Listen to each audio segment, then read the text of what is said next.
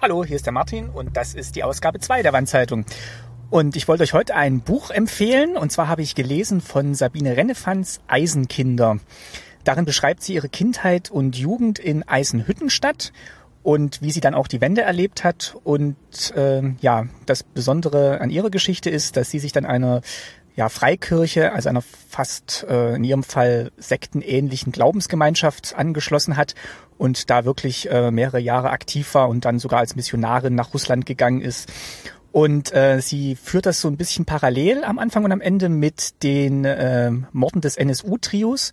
Und ähm, ihre These, die sie in dem Buch dann damit aufstellt, ist, dass quasi die Wendegeneration, also der Kinder und Jugendlichen, die halt äh, äh so zehn bis 15 Jahre alt waren, als die Mauer fiel, dass die dadurch eigentlich so eine große Leere in ihrem Leben verspürt haben, die sie dann mit anderen Dingen oder Inhalten füllen mussten.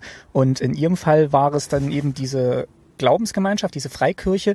Und äh, bei Mundlos, Böhnhardt und Schäpe waren es dann halt die, äh, ja, das Abrutschen in die rechte Szene bis hin zu äh, mehreren Morden, die das Trio dann begangen hat.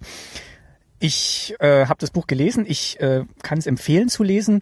Ob ich mit der These einhergehe, weiß ich noch nicht. Ich glaube eher nicht, denn ich denke nicht. Hm, ja, es gibt, gab, gibt ja auch genug, die eben die Wende im Osten erlebt haben. Also ich glaube, darauf schränkt sich dann noch ein, dass es wirklich äh, Kinder und Jugendliche waren, die dann noch im Osten gelebt haben und jetzt noch leben.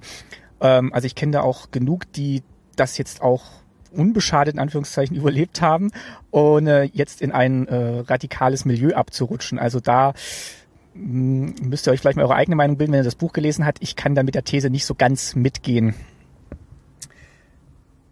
Das zweite, was es noch gibt, äh, ist dazu ein Interview, das Katrin Rönecke und Marco Herak im Wostkinder Blog geführt haben.